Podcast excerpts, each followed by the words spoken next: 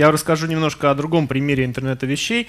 В такой консервативной сфере, как система безопасности, потому что следить нужно не только за грузами, не только там за перевозками или двигателями, но и за вещами, которые происходят вокруг, например, складов, аэропортов, туда, куда человек попасть не может. Я вам расскажу про систему охраны периметра. Э, она называется у нас раскат технологии SESMIC. Изначально мы делали технологию слежения за системами инженерных конструкций, за вибрациями, которые там происходят. В принципе, э, виброанализ тема достаточно давняя, вот, но э, с развитием технологий она принимает новый оборот. И первым применением это как раз слежение за периметром. Собственно, э, где тут интернет вещей? Да, система локальная, э, потому что там, где находится безопасность, никто вас не пустит ни в какой интернет, конечно. Но тем не менее, объем системы, допустим, один из наших объектов имеет э, примерно протяженность 10 километров периметра. Соответственно, количество датчиков там сотнями, э, протяженность сетей тоже большая, и в принципе она тоже может претендовать название интернета вещей. Так что интернет вещей может быть не обязательно связанный с интернетом как таковым, он может быть и локально установлен. При этом технологии, которые здесь используются, они могут быть похожи, потому что э, на текущий момент вот у нас система построена древовидно, то есть мы используем э, сеть общую, как, которая на объекте растянута, у нас есть шлюз, э, как в принципе в классических системах интернета вещей, к которым подключены уже датчики локально, на локальном участке. Э, вот.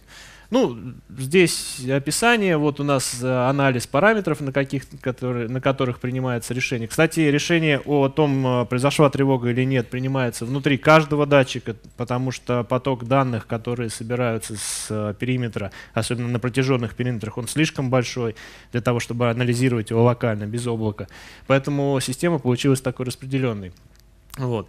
А к чему это все может двигаться? А, двигаться это все может к тому, что в таких системах э, начинает использоваться потихоньку искусственный интеллект, машинное обучение. Причем, э, в принципе, э, начинается, это уже происходит достаточно давно в некоторых системах, вот есть аналогичные на оптоволокне построенные, но у нас мы тоже начинаем к этому двигаться. У нас проблема в другом, так как система распределенная, и э, каждый датчик находится в разных условиях, приходится э, думать о том, а как же, собственно, этот датчик обучить. Потому что если у вас есть единый сервер, да, и одна какая-то среда передачи данных, с которой вы собираете э, колебания там, или еще что-то, то вам нужно обучать единый центр. Так как система распределенная, обучать нужно много датчиков, поэтому вопросы здесь еще есть, и в этом нам очень серьезно помогает э, Microsoft с Azure и с машинным обучением, которое там уже находится.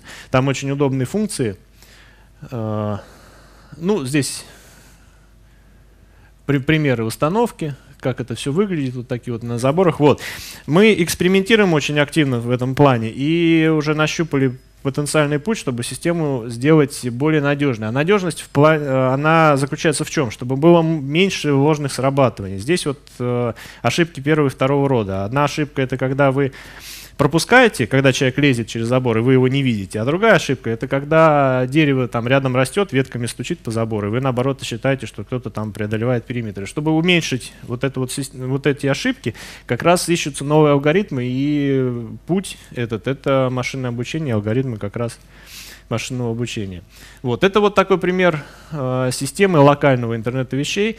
Э, кроме того, я хотел бы пригласить, у нас сегодня будет э, встреча московского сообщества интернета вещей проходить в там, зале напротив в половину четвертого. Там мы будем обсуждать тоже современные э, технологии интернета вещей. Я немножко расскажу об архитектуре, э, как построить э, систему интернет-вещей. А еще у нас придет Максим Хрупнов из Microsoft, он расскажет о том, э, о сценариях уже, которые используются. Вот там у нас были двигатели Rolls-Royce, потом еще кое-какие есть интересные сценарии. О том, как это уже работает в таком мировом масштабе. Вот, будет интересно, приходите, буду рад видеть.